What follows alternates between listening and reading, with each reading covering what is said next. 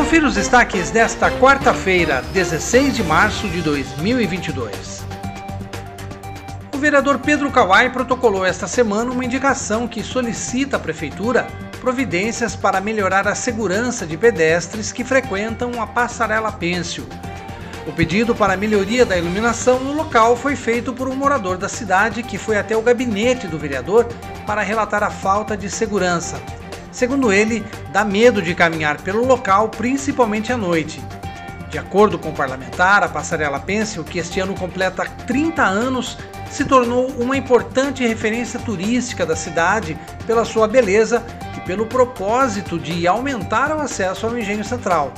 Kawai disse que provavelmente deve ser algo relativamente simples de ser resolvido através de uma manutenção um pouco mais criteriosa. E depois de muita polêmica, a Prefeitura de Piracicaba prorrogou o prazo para as pessoas efetuarem o pagamento do IPTU com desconto de 5% até o dia 31 de março. A decisão foi tomada depois de muita reclamação da população que até agora não recebeu os carnês do imposto. A Prefeitura disse que a culpa é da gráfica, que atrasou a impressão.